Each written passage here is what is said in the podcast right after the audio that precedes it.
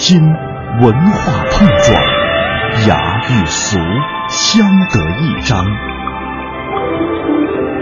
与古人对话，和文化同行。这里是中华风雅颂。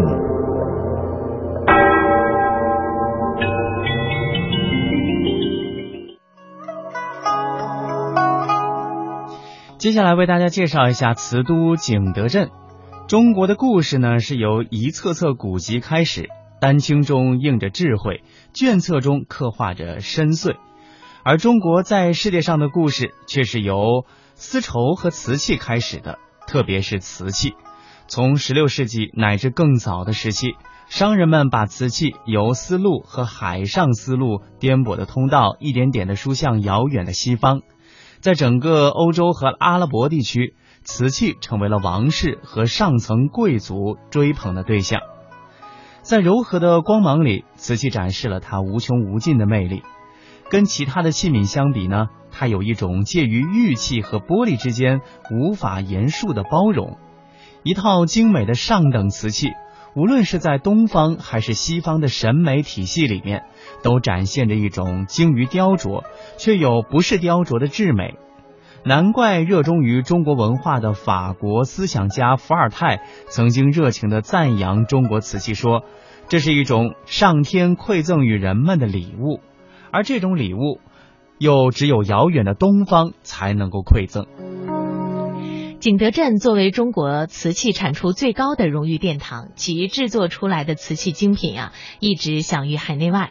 大量的景德镇瓷器被国家博物馆和海外博物馆以及大收藏家们视为珍品，在一段时间之内，它甚至被欧洲王室看作是外嫁公主的时候必备的嫁妆之一。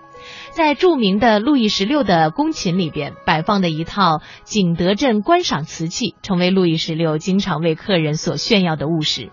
有关于景德镇瓷器的故事多到数不胜数。对于景德镇来说，在上千年的时间里面，或许世界从没有一个地方能像它一样专注一项工艺和手艺，或许也从来没有像它一样把精致和美学发挥到难以企及的极致。当年瓷器的景德镇的瓷器走过漳州和泉州的港口，绕过红海，一路通往欧洲的时候，人们或许没有想到。中国的瓷器会给世界带来如此大的影响力，乃至中国最后被冠以 China 这个本来用于瓷器的名字。历史悠悠走过千年，如今“一带一路”的构想又把中国推向另外一个历史时期。瓷器在往往代表着一个时代的精神面貌，在中国的历史上占据有重要位置。今天的中国如何用瓷器给自己雕琢出盛世乐章？如何让世界感知中国、感受中国？或许在景德镇瓷器这里就可以找到答案。景德镇是瓷器之国的代表和象征，至此历史悠久，瓷器精美绝伦，闻名全世界，有着“瓷都”之称。景德镇生产瓷器的历史源远流长，唐代烧造出洁白如玉的白瓷，便有假玉器之称。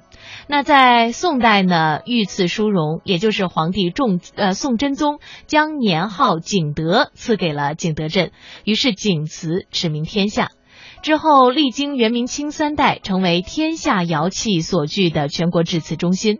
到了清代的康雍乾三朝呢，瓷器发展到了历史巅峰。两千多年的制瓷文化和技艺的深厚积淀，为景德镇奠定了举世公认的瓷都地位。景德镇瓷器白如玉。薄如纸，明如镜，深声如磬。尤其是融工艺啊，呃，这个书法、绘画、雕塑、诗词于一炉，真是贵玉珍宝，明玉镜，书比金冠，字比苏啊！典雅秀丽的青花，五彩缤纷的彩绘，斑斓绚丽的色釉，玲珑剔透的薄胎，巧夺天工的雕塑，都是中华文化艺术的瑰宝。在乾隆时期，景德镇的。瓷窑很多，而且分布很广。除了官窑之外，还有民窑两三百处，工匠数以万计。这个时期生产的青花瓷，画面清晰干净，色彩翠蓝光艳，给人以清新明快之感。五彩瓷器色调强烈，富丽堂皇。较之明代又有发展。创作的粉彩瓷器色调柔和，层次分明，富有立体感。在瓷坯上用西洋油画激发作画，再入窑烧制成珐琅彩瓷器，融汇中西，异常精美，是皇宫的专用品。在这些绚丽多彩的名贵瓷器，通过各种渠道，沿着陆上丝绸之路、海上陶瓷之路，行于九域。诗集外扬，为传播中华文化艺术、经贸交往发挥了积极的推动作用，对世界文化的丰富和发展做出了重大贡献。接下来，我们也通过一段专题片来了解一下景德镇的瓷乐文化。景德镇古窑民俗博览区是景德镇陶瓷文化旅游的首选景区，这里展示有历代古窑。内有古代制瓷作坊，世界上最古老的制瓷生产作业线，清代镇窑、明代葫芦窑、元代的馒头窑，还有宋代龙窑、烽火仙师庙、瓷行等景点，向人们展示了古代瓷业建筑、明清时期景德镇手工制瓷的工艺过程以及传统名瓷精品。在这个景区当中呢，也是复原了历代烧制瓷器的不同的窑炉。在这里给我印象最深刻的就是它完整的保存有一座清代的镇窑。到目前为止，这个窑炉已经有着将近三百年的历史了。虽然是将近三百年的历史，但是它至今仍然可以烧制瓷器。除了清代的镇窑之外呢，还有明代的葫芦窑、元代的馒头窑、宋代的龙窑等等。呃，这些窑炉呢，呃，也是让我们感觉非常的欣慰啊。就是到目前为止仍然可以烧造瓷器。呃，无论是葫芦窑还是馒头窑还是龙窑，基本上都是按照它的形制来命名的。我们知道，说瓷器好，通常有这样的几个标准：说它白如玉，明如镜。薄如纸，声如磬。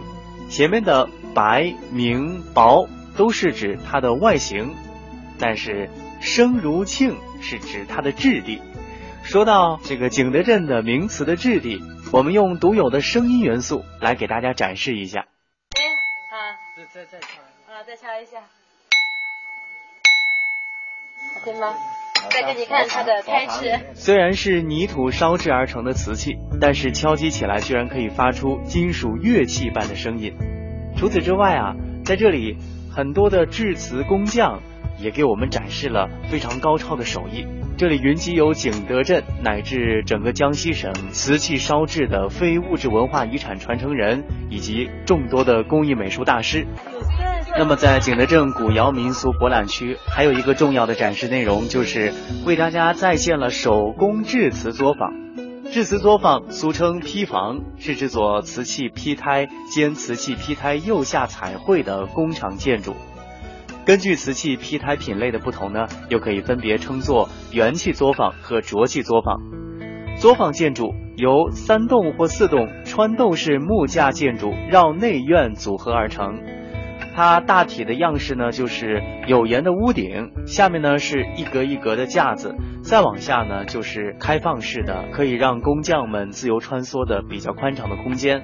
那这样的布局使作坊建筑内部可以获得良好的采光和通风条件。作坊建筑主要是由正间和凹间组成的，正间呢是瓷器坯胎制作场所，按照瓷器坯胎制作程序，按照流水线形式做生产设施布局。与正间相对的凹间呢，是原料储存、加工粉碎的场所。正凹间之间相连的边屋称作坯屋，是冶炼瓷土并储泥陈腐的场所。它的上面设置活动的木架，用于晾晒瓷坯，俗称为晾架堂。制瓷作坊以及设置布局。充分表明了，在明清时代，景德镇的制瓷工业已经成为了分工非常精密的劳动合作，具有了明显的早期资本主义萌芽性质，从而使制瓷作坊建筑成为了我国古代工业建筑罕见的现存实例，成为我国明清时期资本主义萌芽存在的实物例证。那么在这里呢，来自港澳的嘉宾们也感受到了中国陶瓷传统手工制瓷技艺这一非物质文化遗产的鲜活案例。景德镇传统手工制瓷老艺人啊，从小学徒，凭借几十年某一项专业劳动的积累，他们各自怀有手工制瓷的技艺绝活，像拉坯、印坯、立坯、绘画、施釉等等。有这样的一句话来形容哈，就是共计一批功力，过手七十二，方刻成器。那每一件传统陶瓷制品呢，既是每一位老艺人技艺的载体，又是他们集体劳动智慧的结晶。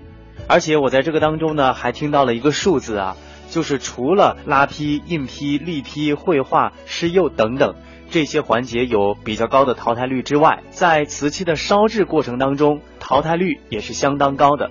一般这一窑瓷器出来，合格品的比例大概在百分之十五左右。可以想见，要制成一件让人满意的瓷器是有多难。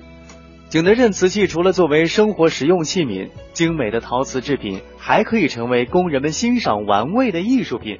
景德镇瓷器的声如磬，就是说景德镇瓷器能够像乐器一样发出美妙的乐音。人们根据这个特点呢，制作出了各种瓷器材质的乐器。在今天的景德镇，爱好瓷乐的人不在少数，居然还涌现了一个远近闻名的女子瓷乐团。他们用瓷笛、瓷箫、瓷鼓、瓷瓯等乐器，敲打出了一首首悠扬的词乐。景德镇的词乐目前已经成为江西的名片。